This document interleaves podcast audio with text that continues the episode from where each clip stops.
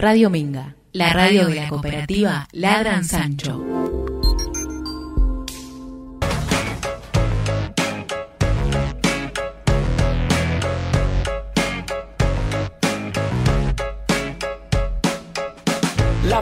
Es que no hay una verdad. Leí en una pared de la ciudad. Habrá sido una virtud o casualidad. Y sentí inquietud de estar a merced de tanta sed de dualidad.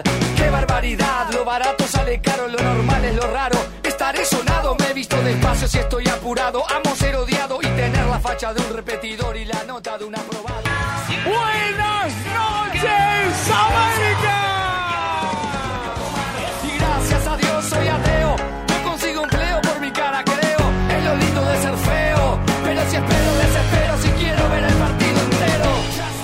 De julio, feliz día de la independencia. Acá estamos en una emisión más de Punto Cero con el maestro Tinelli, un campeón de la vida. Sonia es fan de Tinelli.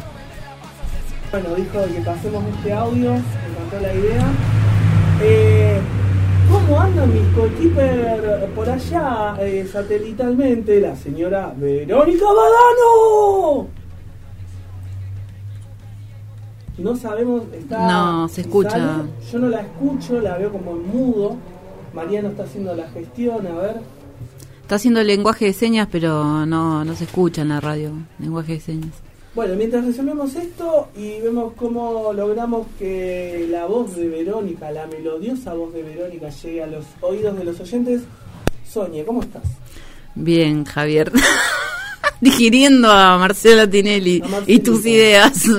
¿Qué- qué- qué- qué pre- para mí, mira, yo lo veníamos hablando fuera de aire, eh, le tenés envidia porque, bueno, él es famoso. ¿Qué mala hace Marcelo? Ay, sí, me muero de ganas de tener un grupo de bailarinas en culo bailando tras Yo no mío. sé por qué se enojan tanto. Si no, le, no le hace ningún daño, no hace ningún daño a nadie. Pero bueno, no sé. Dijiste que era 9 de julio hoy, ¿puede ser? El día de la independencia. El día de la independencia, Eh, Verónica, Verónica. Y allá está Sonia en el caserón, mirá. Sonia, ¿qué Qué cambiada? ¿No que habías está. venido acá? Tenemos aire, ahora sí las escuchamos a, a Vero. Hola. Hola, Vero. Sí, en estado mudo. Verónica, ¿tendrás el micrófono habilitado? ¿Querés observar eso? Porque puede que el microfonito esté mudo. Y entonces, bueno, Mientras tanto, te Sí. quería comentar que hoy, 9 de julio, es el natalicio de Mercedes Sosa. ¿Sabías? ¿Te acordabas de eso? la verdad que no lo sabía. Una militante cantautora, ¿no? Ella misma se... ¿Qué? A ver, decime. No es cantautora. Contame. Eh, nunca vos, vos estudias música, yo solo... No, no, solamente para decir, y esto no le quita mérito, ojo, eh, que no haya un malentendido, pero ella, ella es intérprete, ella no compuso temas musicales, por eso no es canta autora, no es autora de Ah, temas ok, musicales. ok, bueno, bueno. Hay que decir igual que no caigamos, me parece, en lo que algunos caen de creer que ser intérprete es más o menos que ser compositor, ¿eh? Una voz inigualable, o sea, cómo se transmite lo que se transmite eh, es parte de, de- de la esencia de la música. Así que bueno, una grosa. Bueno, por ahí quiero decir que ella se autopercibía como cantora y mm, esto es porque Facundo Cabral hacía una distinción eh, fundamental entre cantante y cantor. El Ajá. cantante es el que puede cantar y el cantor es el que debe cantar. O sea, el que, puede, el que debe transmitir un mensaje eh, ¿no? a, a su público. Entonces, bueno, ella se percibía como cantora. ¿Cómo estuvo esta semana, Sonia? Contame un poco. Uf, re divertida. Hicimos un montón de cosas. Fuimos a un lugar a comprar plantines para el campo donde vivimos. Ah, porque es cierto que... Ajá, Campera, con la- que sí. la- Nada, quería contar que fuimos a un lugar que, que hacen plantas, Geoplanta se llama, y es un lugar gigante, muy grande de, de producción de plantines. Y nada, que sentí una sensación de mucha abundancia en ese lugar. Eh, escúchame, eh, estuve con la gente de Radio en Movimiento haciendo el taller eh, en la Casa de la Juventud y hay un emprendimiento de plantines. Después te voy a mostrar Ah, mira qué bien eso. Hay unas lechugas que tienen una pinta. Yo no soy lo que se dice un militante de la huerta, Sonia es una militante de la tierra. Eh, pero la verdad que cuan- cuando, uno ve esto que decimos de la abundancia, ves cómo de, de la tierra misma brota eso que, que después eh, vas a comer, eh, la verdad que, que, que hay, algo, hay algo ahí muy, muy lindo, es verdad. Es mágico pensar que de un tomate sacás, no sé, 50 semillas y de cada semilla sale una planta de tomate que te da 15, 20 tomates. A vos que te encantan los tomates, Sí. digo. Lo tomo como ejemplo porque me acuerdo de ese día que salí al patio y dije, mirá, Javi, hay una planta de tomate. Me dijiste, oh, me cambió la vida. Yo no sabía que no te gustaba el tomate. Hermoso. Bueno, así que quizás hablemos con el propietario de la casa y si nos da permiso quizás hagamos una huerta. Eh, se verá. Ahora sí la tenemos a Verónica, no, seguimos con problemas técnicos. Eh, le podemos, pero sí Verónica nos escucha. Interesante esto.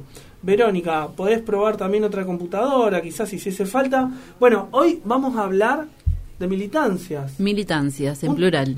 Militancias, un, un tema hermoso, hermoso, muy extenso. Como siempre en la producción, por lo menos a mí me pasó, supongo que a vos también nos dimos cuenta que eh, íbamos a abarcar muy poco de lo que quisiésemos, porque realmente es un tema muy extenso, muy pero muy extenso, muy lindo. ¿Qué podemos hablar de las militancias, Sonia? Las militancias. Yo mm, busqué, lo que voy a decir ahora al principio, el significado de militancia. Y encontré dos significados. Uno que es pertenencia de una persona a un grupo o a una organización, especialmente un partido político. Y después la segunda mm, definición es adhesión a unas determinadas ideas y defensa de las mismas. A mí me gustó más la segunda, porque es como más eh, amplia, digamos, ¿no? ¿Me puedes repetir? Sí, la primera es pertenencia de una persona a un grupo o a una organización, especialmente a un partido político. Ajá. Y la segunda definición es adhesión a unas determinadas ideas y defensa de las mismas. Sí, van prácticamente de la mano, ¿no? Van de la, de la mano, pero como que la primera solo eh, se limita a que sea partido político. Ajá, ajá. Sí, Aunque bueno. todo actuar de ciudadano o individual es político, ¿no? Pero bueno. Claramente vamos a decir que hay muchas militancias, ¿no? Está la militancia feminista, la, la militancia religiosa, por ejemplo, con los curas tercermundistas, que fue, fue muy importante en su momento, la militancia ambiental, bueno, la política ya la nombramos, la, la militancia social, trans. la militancia en salud mental eh, y, y muchísimas más, ¿no? No llegamos a nombrar a todas. Eh, Las militancias artísticas, de letras, que Ibero tenía unas cosas para compartir. Espero que podamos solucionar el problema técnico para que pueda compartir este compañero que a escribe. ver, si ahora la tenemos al Ahí aire, estamos. no sé, vamos ¿Vero? a probar. Hola. Hola, vamos. Te extrañábamos Buenas, ¿cómo andan? No es lo mismo. Me había. Buenas noches, buenas noches a todos. Me habían puesto la app y lo estaba escuchando porque veía a Sonia que hacía taca, taca, taca con la boca y yo digo, yo quiero escuchar qué está diciendo esa mujer. Estabas con las definiciones, Sonia, los dos aspectos de la militancia, ahí me incorporé al audio. Ah, ok. Bueno, ¿y qué, cuál es tu opinión o, o qué te parece estas definiciones? Son medio escuetas, pero bueno. Eh, bueno, algo esto charlamos un restante del programa y mm, a mí esto de la militancia lo que me genera preguntarme es eh, si solo es militancia lo político partidario o lo político mm, en términos de lo, de lo colectivo más eh, que realiza acciones de, de- reclamo en torno a cuestiones emancipatorias o, o pidiendo el cumplimiento de, de leyes y de políticas públicas o reclamando por, por injusticias en el ámbito público o puede pensarse eh, todas aquellas personas que llevan un ideal o un ideario o un valor y que lo coherentizan en su vida en distintos aspectos de la vida, eh, puede ser también pensado esa persona un militante. Y por ahí se me venía cómo, cómo dirimir, porque si todos somos militantes por hacer las cosas en nuestra vida cotidiana, entonces cuál es la especificidad de la, de la militancia.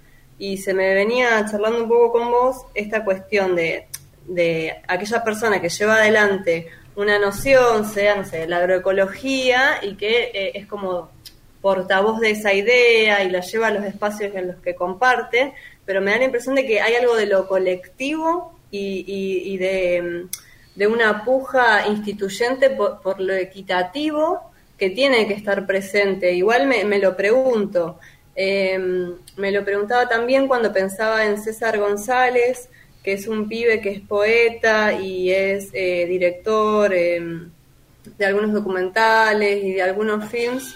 César nació en una villa y tuvo eh, inaccesos a derechos y, vulneraciones múltiples de derechos que hicieron nada, que él estuviese eh, vinculado a la delincuencia, que estuviese preso y incluso habiendo transitado eh, este tipo de instituciones penales, penitenciarias, hubo en, su recorrido algún tipo de movimiento o algún tipo de acercamiento del orden de la palabra que lo convirtió a él eh, en un, mi lectura, no mi mirada es que él es un militante de la palabra. Él eh, pudo hacer con su experiencia y su trayectoria una voz que traiga eh, las desigualdades que él atravesó a distintos públicos y a través de distintos medios, a través de poesía, libros, bueno, o films. Entonces decía, che, César, es un militante, aunque no esto, aunque no participe de una agrupación, como esto me quedo con ganas para, para compartir con ustedes y no sé qué les parece o preguntarle un poco también a Diego cómo lo ve él. Hoy, bueno, ya que lo nombrás, vamos a mencionarlo. Hoy vamos a tener eh, en la parte de entrevistas a Diego Moto.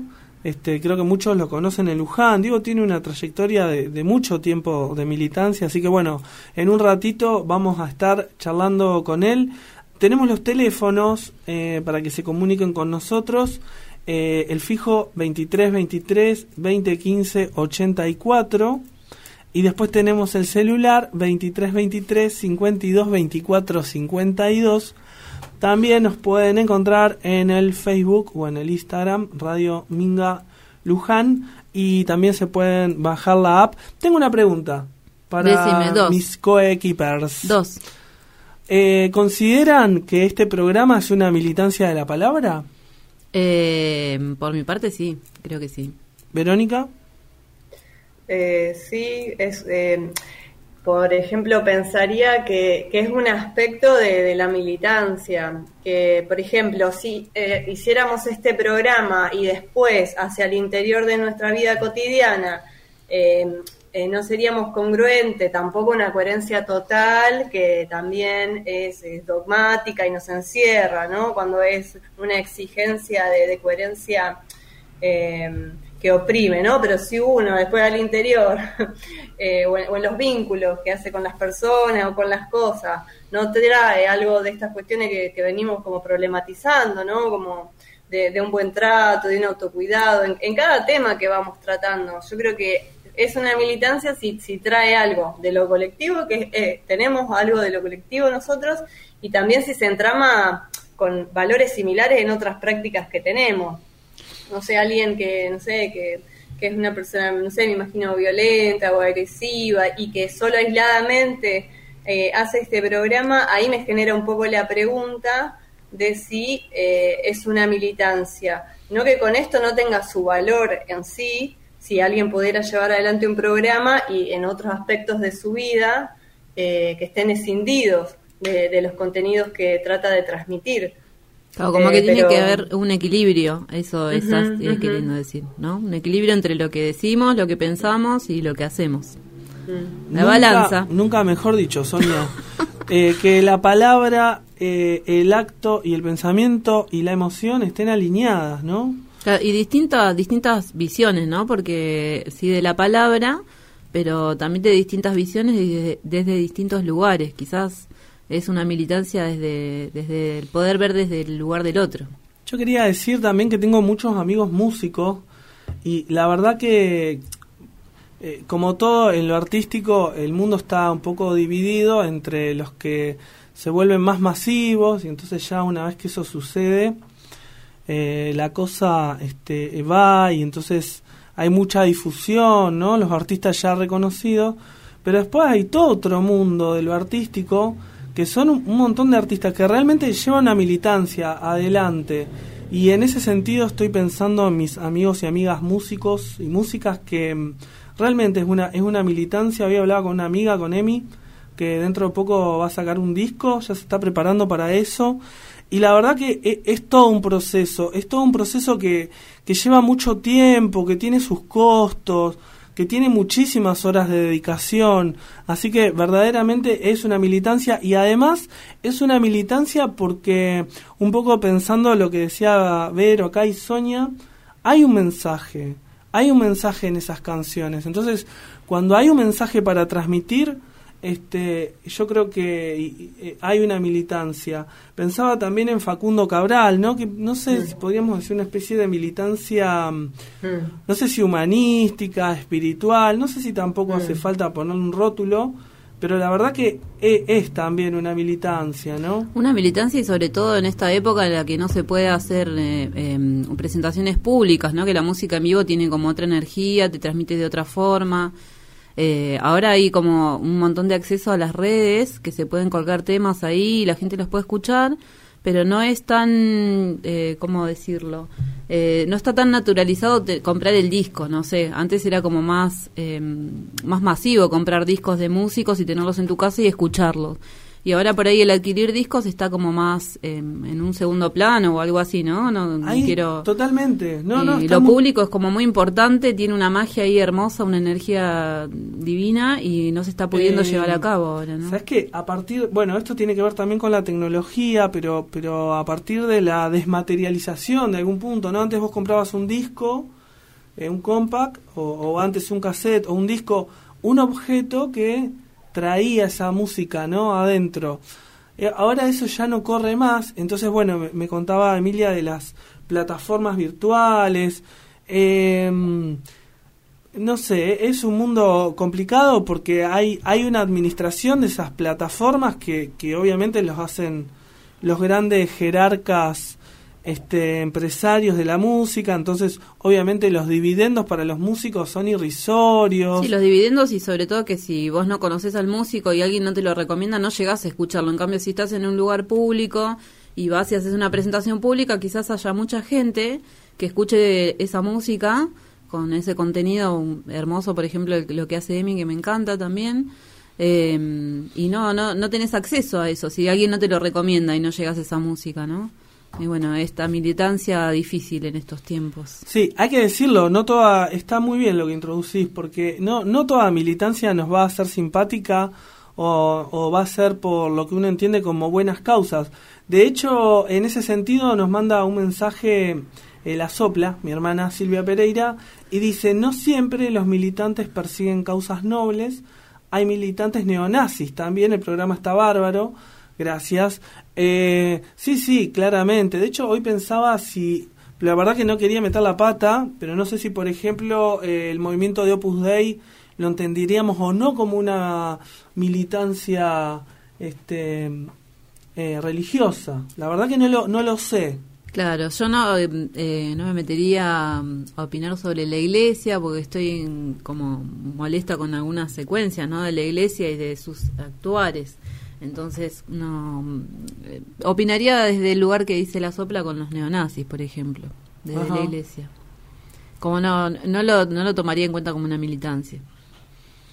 Desde mi punto de vista, ¿no? Ahora, lo que dice lo que dice la sopla es que los neonazis es una militancia. Es una militancia y uno elige qué militancia apoyar también, ¿no? Sí, sí, El mundo está lleno de ideas y hay de todo y uno elige desde qué, qué lugar es el que va a apoyar. Creo que además nos conviene entender siempre conceptualmente las cosas, es decir, la, militancia, ¿no? Cómo está caracterizada y después, en todo caso, eh, quiénes militan y para qué.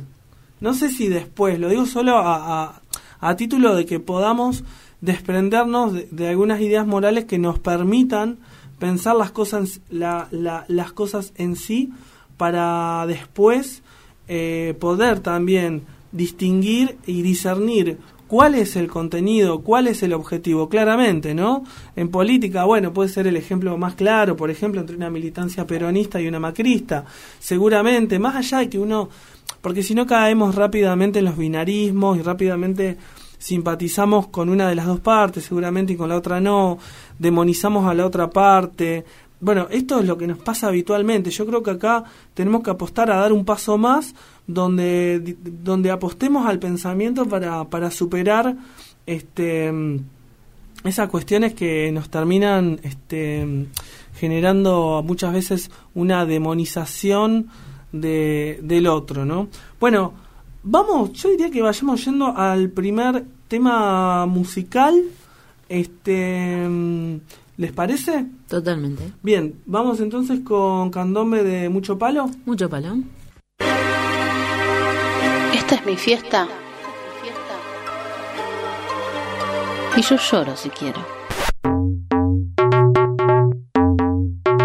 Radio Minga.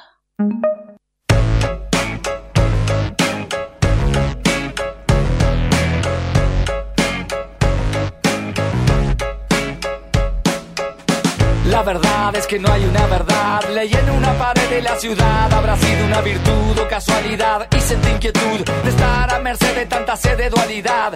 ¡Qué barbaridad! Lo barato sale caro, lo normal es lo raro. Estaré sonado, me he visto despacio si estoy apurado. Amo ser odiado y tener la facha de un repetidor y la nota de un aprobado. Siempre hago lo que. Seguimos, seguimos en este viernes 9 de julio y mm, bueno, pensando un poco también la relación de la libertad con la militancia, ¿no? Muchos grupos militantes buscan la, la emancipación y así fue el caso del grupo militante, en realidad no era un grupo, mili o sea, eran varios grupos militantes que en el 72, con, con la dictadura de la NUCE, todavía vigente, eh, los meten presos. Los meten presos en la cárcel de máxima seguridad de la Argentina, la cárcel de Treleu.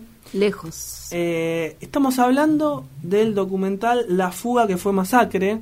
Yo se los recomiendo, se los recomiendo que lo vean. Es muy fuerte, eh, es muy fuerte sobre todo cómo terminan las cosas y cómo siguieron después en el 76, pero también es un documental que habla del amor, que habla de la solidaridad, que habla de los ideales. Nosotros, Sonia, tuvimos la suerte de verlo mismo entre Leu, En en uno de Trelew los mismo, sí. encuentros De, en los ENEVAS, que son los Encuentros Nacionales de Estudiantes de Bellas Artes, que se hizo entre Leu, no recuerdo el año ahora, pero bueno, vimos el documental, yo por lo menos por primera vez ahí. Yo también sí. Y después vimos una obra de teatro que no puedo recordar el nombre y estoy pidiendo ayuda porque no lo recuerdo. Creo que Girones de mi historia, Girones de mi vida o algo así. Una obra de teatro que vimos ahí entre Leu muy fuerte, prota- protagonizada por la hija de una persona desaparecida en ese momento. Eh, bueno, nada, eso me acuerdo de la experiencia de Treleu. Y bueno, sigamos con lo.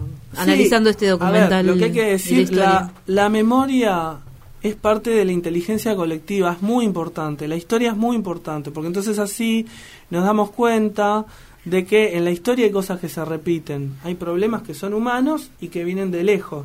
Lo que no quiere decir que en algún momento no se puedan resolver, sí, pero podemos aprender de cosas que pasaron. Esperemos que aprendamos, porque si no, bueno, el caso es que en el 72, vamos a dar un poquito de contexto para que se entienda, como siempre los militares representaron eh, los intereses de las corporaciones, sobre todo de Estados Unidos, esto es así, todo el mundo lo sabe, ¿sí? Entonces, en el 72 este, derrocan a Ilia en un golpe militar. ¿Por qué lo derrocan a Ilia? Básicamente porque él eh, promovió la ley de los medicamentos, que era algo más o menos parecido a lo que pasó hace pocos años en la Argentina, los medicamentos genéricos, pero había algunas cuestiones más.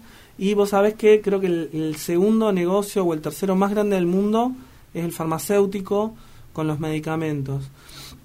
Y además, este don, don, don Humberto Ilia le paró el carro nada más y nada menos que a Rockefeller, este, y eso probablemente desembocó en una campaña que lo desprestigiaron. Esto también es de público conocimiento, porque hoy vivimos exactamente lo mismo a través de los medios masivos de comunicación.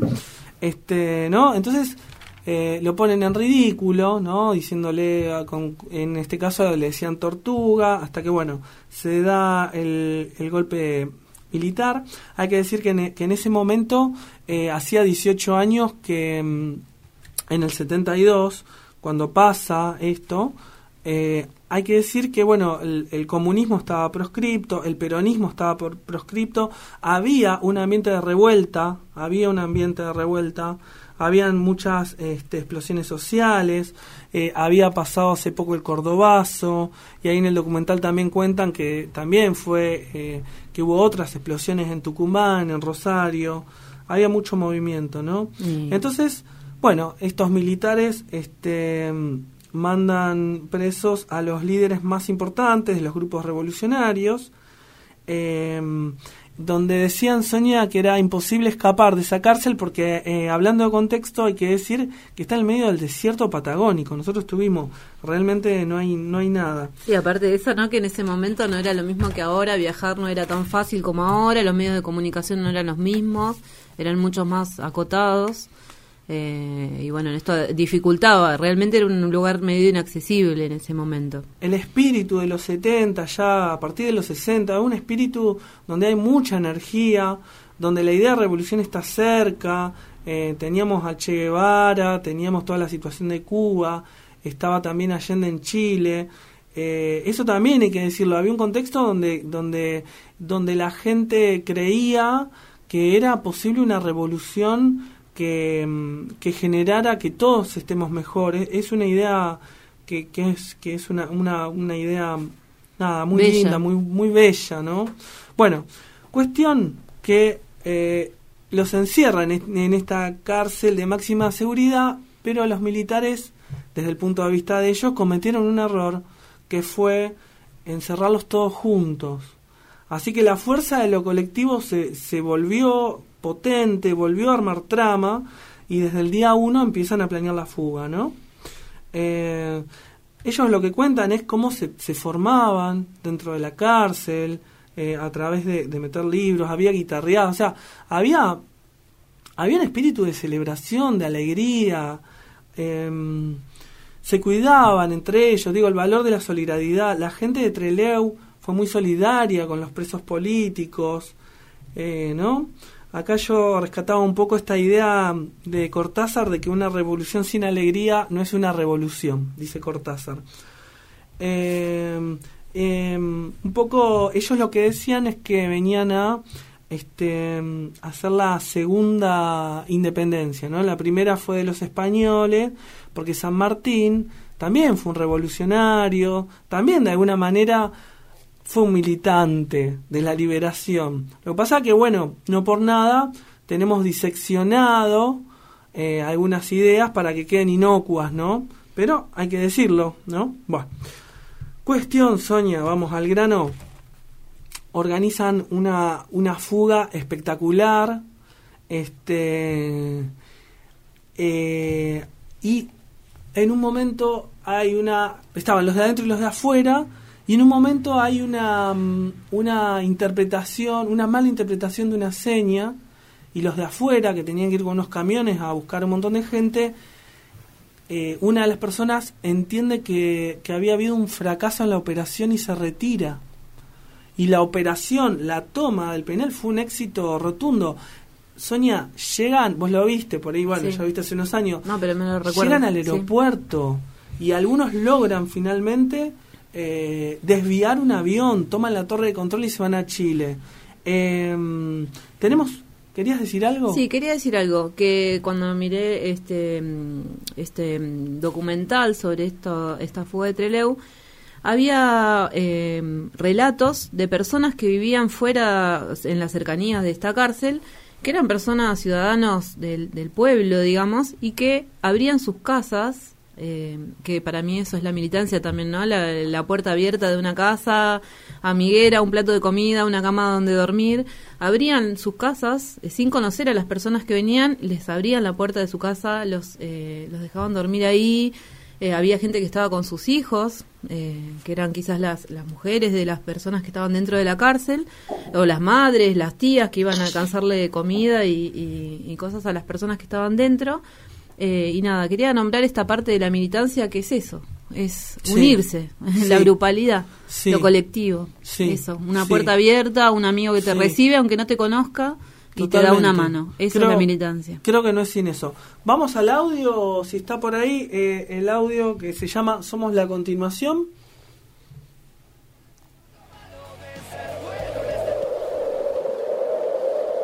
Todos entendemos que está suficientemente demostrado el régimen siempre va a tener alguna trampa, no casualmente, sino porque necesitan las clases dominantes mantener una situación de privilegio sobre el pueblo explotado.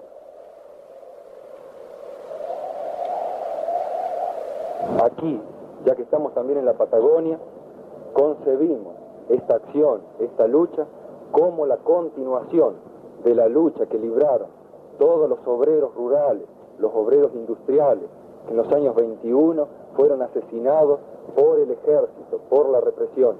Somos los continuadores de ellos. Terminada la primera independencia, en este momento estamos en la segunda independencia por la liberación del imperialismo yanqui y por la construcción de una patria socialista. Bien, ahí escuchábamos eh, un audio de aquel entonces, de, de, uno de los referentes, de los líderes de estos grupos revolucionarios.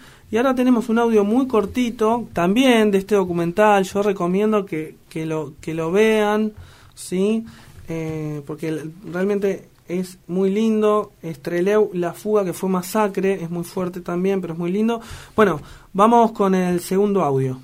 Así que uno caía preso y lo primero que hacía era planificar la fuga. Lugar bastante complicado para organizar una fuga porque bueno, era una zona totalmente aislada y perdida del mundo prácticamente. La ciudad más cercana este, que reunía alguna condición como para esconderse podía ser Bahía Blanca, que estaba creo que a 700 kilómetros, o Comodoro Rivadavia a 400 kilómetros. Que además de ser en el páramo de la Patagonia, tenía al lado, ahí nomás, a los pocos kilómetros, una tremenda base militar aeronaval. Incluso había en el lugar una, una unidad que yo no me acuerdo si era un batallón especial de lucha antiguerrillera. Ellos pensaban que jamás, jamás nos íbamos a, a, a atrever a atacar un sitio así. Vimos eso que era como un gran operativo de, de, seguridad alrededor de la cárcel, pero que eso no se condecía con la situación interna. Se acorazaron, digamos, pensando que venía un ejército de afuera hacia adentro. Ellos nunca esperaban una operación de, de adentro hacia afuera. Por eso la planificamos así. Bueno, ahí escuchábamos algunos fragmentos del documental. Vamos ahora a un tema musical, eh, lo olvidado, y a la vuelta, no se vayan, porque a la vuelta tenemos el reportaje con Diego Moto. Bueno, y seguimos, seguimos acá en punto cero y lo vamos a presentar a Diego, como decíamos antes, un, un militante histórico de, de, muchos años ya de trayectoria. Este, así que es, es, un placer charlar con vos. Diego, buenas noches. De punto cero, Javier Pereira te saluda. Hola, ¿cómo andan? Me puse formal, ¿viste? buenas noches, Diego. Ah, ¿Cómo va? ¿Cómo andan? ¿Qué haces, Sonia? ¿Todo bien? ¿Cómo andan? Bien. Bien, bien, bien. Muy bien.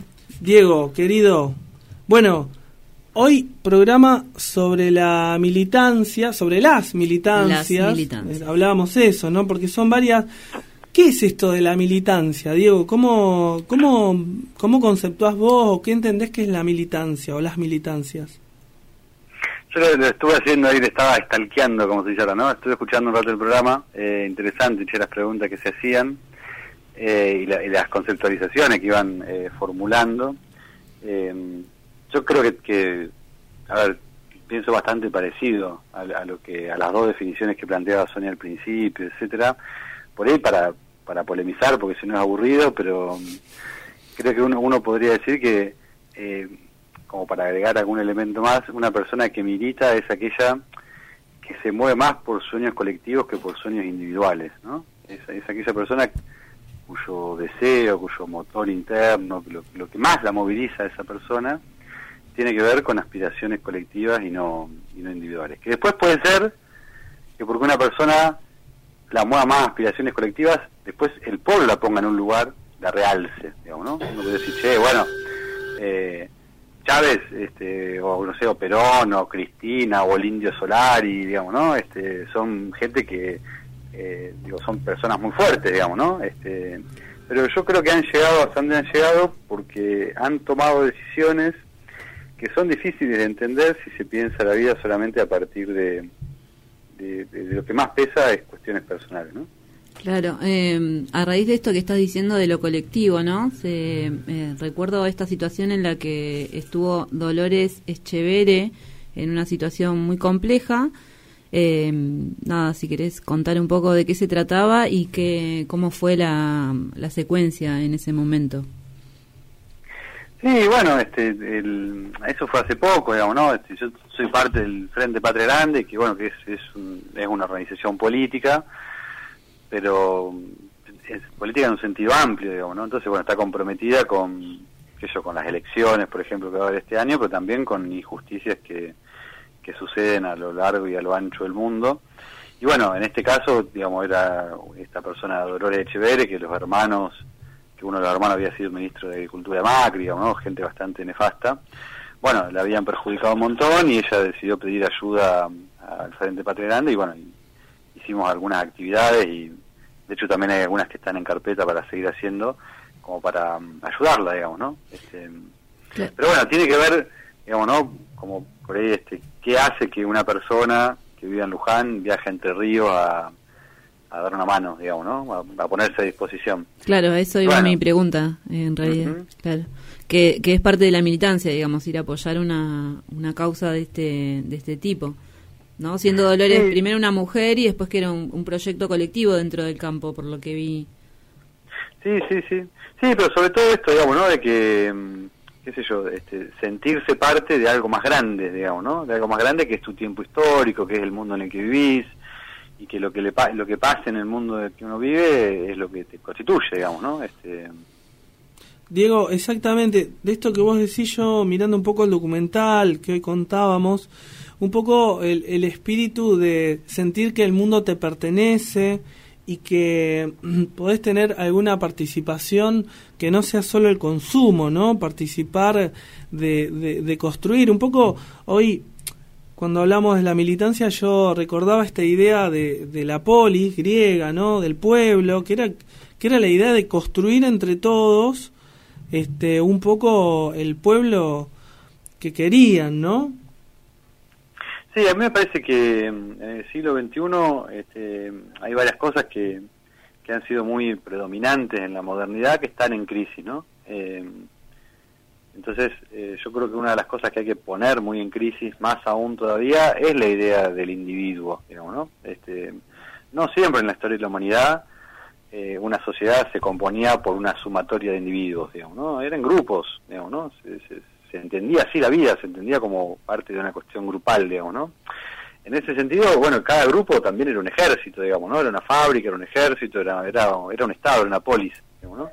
A mí me parece que lo que tiene de interesante la militancia, después está con qué objetivo la propones, digamos, ¿no? O sea, si, como decían ahí, si querés que el mundo sea más parecido a lo que Hitler soñó, o si querés que sea el mundo sea más parecido a lo que, no sé, el Che Guevara soñó, por, por poner ejemplos muy concretos, ¿no? Sí, sí pero ya soñar con que el mundo puede ser de una manera distinta a la que es, este, es algo muy interesante, digamos, ¿no? Y te saca un poco, porque ese no es un sueño individual, ¿no? Ninguna persona tiene que ser demasiado soberbio para pensar que vos, Solapa, vas a cambiar el mundo, digamos, ¿no? Eh, y cuando realmente, eh, o cuando se, se vuelve parte de tu cotidianidad, empezar a, a pensar y a practicar y, y a ir dando pasos para transformar la realidad, eh, bueno, yo tengo una experiencia muy gratificante, digamos, ¿no? O sea, para mí, este, yo aconsejo a la gente que milite, para mí es algo muy, eh, muy copado, ¿no? Yo tengo una, idea de la militancia muy lejos de esa cosa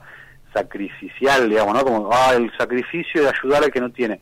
Bueno, a ver, che, no sé, el sacrificio que te vengan a ayudar a vos que estás sentado en un sillón comiendo palitos salados, digamos, pensando que esa es la vida, digamos, ¿no? Es tristísimo pensar que tu vida se va a basar solamente en la reproducción de tu familia y en acrecentar tu cuenta bancaria, digamos, ¿no?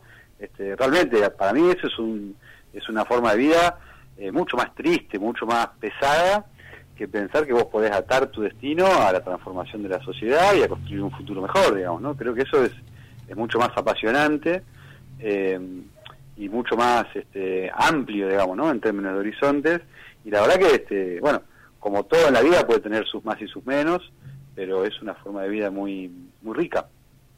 Bien, acá nos manda saludos Mariano Fardós, eh, a los amigos, dice, el que eran de acá el Marino. Eh, mandaron un mensajito, hola chicas, siempre escuchándoles, interesante tema. Hay muchas militancias, las más nuevas, militantes del odio, militantes antivacuna, es verdad, abrazo, bueno, gracias Martina desde Mercedes. Diego, y pensaba, ¿cómo fue un poco tu experiencia? ¿Cómo, cómo te acercaste a, la militancia? Eh, bueno, es este, yo tengo 40, digamos, ¿no? Este, entonces nosotros somos la, yo creo que somos la generación eh, huérfana, digamos, ¿no? Es, es una es una generación huérfana porque la generación más, más vieja es la que, ustedes hablaban del documental de Trelew, digamos, ¿no? Este, la generación que, que debería haber sido la que apadrinaba a la, a la, a de mi edad, es la que quedó... este, Desaparecida. Desaparecida o fracturada, digamos. Hay una fractura política, una fractura sobre la militancia, digamos, ¿no? Este, porque yo también este, soy muy respetuoso de la gente que militaba y luego de la dictadura dejó de participar en política, aunque no estuvo en un centro clandestino de detención, digamos, ¿no? La verdad que, bueno, es una experiencia histórica que eh, yo respeto a quien pasó por ahí, haya decidido luego lo que haya decidido, digamos. Sí, sí, Diego, solo lo decía en alusión a la masacre que vino después Claro. del 76, cuentan en el documental cómo después, a ver, una, una hazaña y un, un nivel de odio este de, de, reven- de, bueno de asesinar y desaparecer a los familiares eh, Muy, muy, muy en bravo, fin muy bravo. Con el miedo que bloquea y paraliza, ¿no? Muy Digo, oscuro. dejar de militar. muy oscuro Eh, yo creo que esa, esa, la generación nuestra, obviamente eh, estudiamos y conocimos lo que pasó en los 70, pero hubo un poco que olvidarse para volver a animarse, digamos, ¿no? Entonces, Claro. bueno, un poco esa idea del, de, bueno, obviamente en, en- en los 90 estaba, estaba el innombrable, el turco, digamos, ¿no? El, el Mm. país estaba bastante hecho pelota. Y bueno, un poco antes de, de diciembre del 2001, eh, yo con otra gente así como bastante de, de esa misma edad, eh, empezamos a hacer eh, trabajo barrial en este, una iglesia que estaba, que está en Villa del Parque, que estaba el cura Luis Jauregui ahí, que era como continuador de un tipo que se llamaba Cacho Sacabri, que también lo mataron a él. sí Eh, creo que bueno, que vos habías hablado hace un rato de bueno cierta cuestión de como de De lo- iglesia tercermundista o de con un sí. perfil social muy pronunciado. Y este muchacho Jauregui la verdad que era muy este, abierto, entonces este había un grupo que después este, terminamos eh, armando una organización más en ese momento más de trabajadores ocupados, más vinculado a un perfil piquetero, más más luchista. Incluso el otro grupo que era más, estaba más vinculado a, a los rastas, digamos. ¿no? Entonces el, el principio era un grupo muy muy heterogéneo, eh, muy raro, así muy muy raro para Luján en los 90, digamos, ¿no? Lo que, lo que Ujú. hacíamos. Eh, y bueno, a mí la verdad que me, me, me costó bastante acercarme, el grupo estaba antes de que yo me hubiera sumado, y me costaba bastante su- sumarme porque, porque pucha, bueno, la realidad era muy dura, digamos, ¿no? Este, y entonces eh, hay experiencias que marcan, digamos, ¿no? Hay experiencias que marcan, y es un poco esta idea de, bueno, si tu vida va a estar vinculada como a tu proyecto individual, o si vos vas a dejar que algo de tu contexto circundante eh, te marque profundamente, digamos, ¿no? Yo agradezco haberme animado, la verdad, haber dejado que eso me marque, y la verdad que eso, este, bueno, fue muy significativo en la biografía más personal, digamos, ¿no? Porque hasta uno incluso dimensiona los problemas de otra manera, las, las, las urgencias de otra manera, este, y bueno, digamos, en ese, en los albores del 2001, digamos, ¿no? Con incluso ese contexto que fue muy, de mucha revuelta, muy revulsivo, muy, eh, muy candente, digamos, ¿no? Este, bueno, a partir de ahí nosotros terminamos armando un movimiento en, en Villa del Parque, separado ya lo del, de la parroquia, y después cuando fue lo de Darío Maxi fue muy fuerte, digamos, ¿no? Para nuestra generación, digamos, ¿no? Porque Darío y Maxi tenían la, tend- tendrían hoy la edad nuestra, digamos, ¿no? Entonces ese símbolo, digamos, ¿no? De esa juventud que, que con esa, ese gesto solidario, digamos, ¿no? En lo que fue la masacre de Avellaneda, también fue como una especie de, de empujón a decir, bueno, che, uno, uno elige estas cosas, digamos, ¿no? Para vivir y bueno, y, y son un destino, digamos, ¿no? No se marca, digamos, ¿no? Un camino para transitar la vida. bien Eh, Verónica bueno, y bueno, a partir de ahí, este, después, este, las, las enseñanzas eh, políticas se pueden resumir medio rápido, digamos, ¿no? Pero bueno, en, el- en el 2001 estaba mucho esta idea de que había que transformar la realidad sin meterse en ningún partido, eh, ningún partido político, ni no ir a elecciones, que se puede transformar la realidad sin, eh, sin ser gobierno, sin ser Estado, etcétera. Toda la oleada de gobiernos latinoamericanos que hubo a principios del siglo XXI, desde Chávez, Evo, Correa, incluso Cristina y Néstor, de- Lula, etcétera, demostraron, nos demostraron que el Estado y ser gobierno es muy importante. Eh, y Macri eh, nos demostró que son importantes las dos cosas, digamos, ¿no? Que es tan importante poder llegar a ser este, gobierno para transformar la, la realidad en escalas muy profundas, como también este, es re importante la militancia y la construcción por fuera del Estado, porque muchas veces los gobiernos lo va a tener tu contrincante, digamos, ¿no? Y ahí, si solamente te quedas en el Estado, ¿con qué te defendés, digamos, ¿no? Entonces, bueno, yo un poco tengo esta idea, y creo que una parte importante de nuestra generación tiene esa idea, de que en realidad este, hay que transformar la realidad en términos colectivos desde, uno, desde, un- desde, desde donde uno pueda, digamos, ¿no? Y que eso es este, bastante inclusivo, o puede ser bastante inclusivo, digamos. Bien.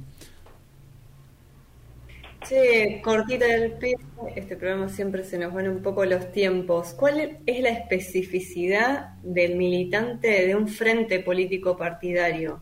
¿Cuál es ese tiempo y ritmo, ese, ese sentido, ese gustito ordenador, como lo específico que podríamos decir más allá del que milita en el arte, escribiendo y, y llevando su, su poesía o su música hacia otros que también tienen como, como lo colectivo que vos ahí decías, como, como ese proyecto mayor y que excede a el individual y al biográfico singular. ¿Cuál es lo específico de, del transitar un frente político partidario? Yo no, no, veo gran diferencia, che, entre... Por ahí no, no, no tendría una respuesta muy clara, la verdad. Eh, no tendría una respuesta muy clara, porque incluso en el siglo XXI, qué sé yo, qué diferencia hay para, para un pibe que quiere creer en algo, qué diferencia hay entre el Diego, el indio, e incluso si vos querés, porque lo pone en ese lugar, el Che o Cristina, digamos, ¿no? La verdad que son símbolos este, que identifican, que marcan una cosmovisión, digamos, ¿no? Y en ese lugar, la verdad que son fenómenos que pueden cumplir la misma función, digamos, ¿no? Entonces, yo qué sé, este, a- a- yo milito porque a mí me gusta eh, lograr que se transforme la realidad y eso se hace apostando siempre a fenómenos de masa y a enfrentarte con los poderes de turno pero la verdad que eso digo no necesariamente se puede hacer solamente a partir de un partido digamos no Digo, hay- a veces hay partidos que digo, hacen todo lo contrario y frustran luchas y hay procesos que no son políticos que la verdad que bueno que también digamos ¿no? frustran cosas la cagan qué sé yo después se terminan primando aspiraciones individuales por sobre otras digamos ¿no? este, y en términos de también más si vos querés no sé como culturales o cognitivas etcétera yo qué sé, abre tantas puertas a veces, o han abierto tantas puertas a la cultura y el- al pensamiento, grandes líderes políticos, por decirlo de alguna manera, como también grandes artistas o digo, gente de otro palo, digamos, ¿no? Uno no, Bien, no sé, bien, la verdad. Mm, no sabría qué decir. Bueno, eh, no sé si hay alguna pregunta más, Vero, ahí que quieras hacer. Eh, no, eh, de pronto lo que trae Diego me alivia, ¿no? Porque hubo un- unos años en mi vida en donde me cuestioné bastante, digo, che, ¿qué pasa que no puedo moverme hacia el espacio público, en, lo partidario más colectivo, y sí transitar otros espacios colectivos que no estuviesen vinculados a marchas o, o, a otras cuestiones? Y me veía ahí, me sentía un poco atada y quizás eh, traer que son más los puntos en común entre llevar una idea o ser portavoz de un valor eh, con otros que no necesariamente tenga que ver con participar de un frente, de pronto me hace sentirme parte o me hace sentir con mayor potencia de, sentirme que yo también puedo nombrarme o, o sentirme como militante, que de pronto es una categoría que por ser, como decía una docente en la universidad, hijos del neoliberalismo, hijos de un individualismo más atroz que, el que vivieron estas generaciones que, por ejemplo, veíamos, hoy charlábamos en el documental, eh, me quedaba un poco alejada, ¿viste? Hay algo hay que resignificar de la palabra militancia que todavía está siendo denostada o asociada a sindicalismos corruptos.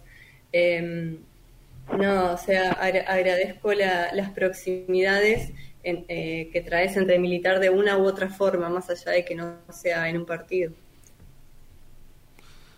Bien, Me gustaría agradecer también eh, esto que está diciendo Vero, me sumo a lo que está eh, diciendo, porque también en algún momento me sentí en esa de, de no sentirme militante. Estoy en un centro cultural de acá de Luján, eh, el Em, y bueno, por ahí no, no participo de las marchas, no participo activamente de muchas cosas de, de Patria Grande.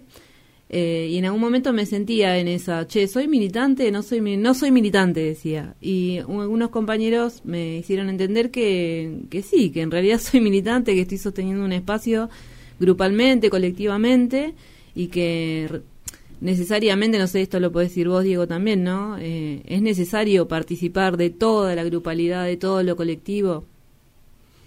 Es por ahí una pregunta que te estoy haciendo. Está bien. No, yo, yo lo único que creo es que yo por ahí también, que eso, es sangre latina, sangre tana, digamos, ¿no? Pero a mí me parece que uno tiene que, que, que lo, lo más importante de la militancia es que haya un fuego adentro tuyo que, que haga que un poco te, te alienes de vos mismo, digamos, ¿no? O sea, que te saque del centro en lo individual, digamos, ¿no?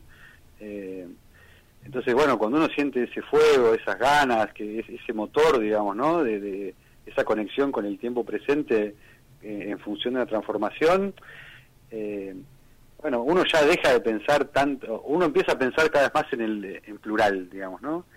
Y bueno, para mí esa es como la, ese es el termómetro en todo caso, saber, eh, más allá después de si uno está en un lugar de mucha exposición, de poca exposición, más político, más de acá, más de allá, más lo que fuera, pero digo, el mundo es muy injusto y el ser humano es muy complejo, digamos, ¿no? Entonces, si uno no tiene ese fuego adentro, eh, bueno, le va a pasar, no sé, este, militar para transformar la realidad eh, tiene que implica esa, esa, la necesidad de tener ese fuego que, que te hace pensar en, en plural y por lo tanto en grande, digamos, ¿no? Entonces, a mí eso es lo que me parece más eh, distintivo, más específico, digamos, ¿no?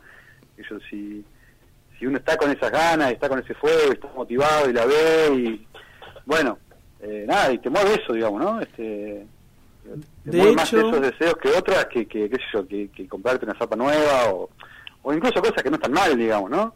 Eh, bueno, yo creo que esa es como la, la principal el principal este, medida de análisis, digamos, en todo caso. Yo quería agregar además que de hecho, pragmáticamente hablando, se construye una red porque de hecho la militancia de, de Diego está conectada con el Artigas, que a la vez está, digo, en esta integralidad, en, este, en, esta, en esta trama colectiva que, que construye realidad. Hay un antes y un después de la Artiga, por nombrar una, ¿no? De la, de la, una de las tantas acciones que se llevan adelante, como la cantidad de casas que se construyeron, eh, movimientos que, que nunca habían pasado en Luján, espacios nuevos que se abren para la palabra, para el encuentro, para el pensamiento. Yo formé parte un breve tiempo de, de grupo de militancia ahí por allá, no me acuerdo el año, 2007, 2006, el bachillerato, digo, no sé cuándo empezó. Y 2009. tengo... 2000 Nueve. 2009.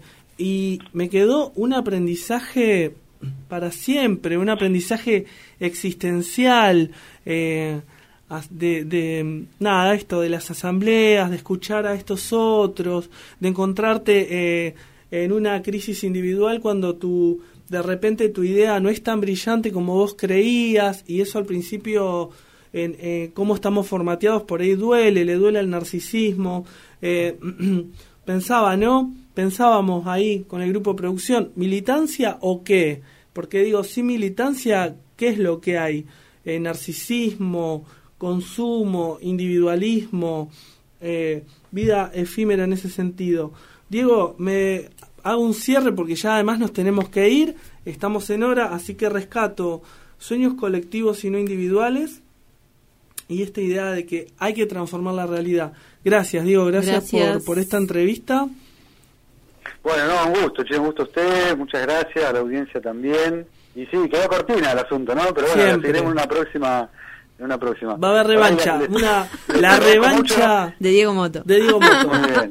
Sí, no, y bueno, no dijimos nada el 9 de julio, pero bueno, hoy día 9 de julio, lo de San Martín que decían ahí es clave, y bueno, nada, en otra instancia asociaremos Bien, más. volver a Pero resignificar, ¿no? el asunto. Eso también fue una revolución.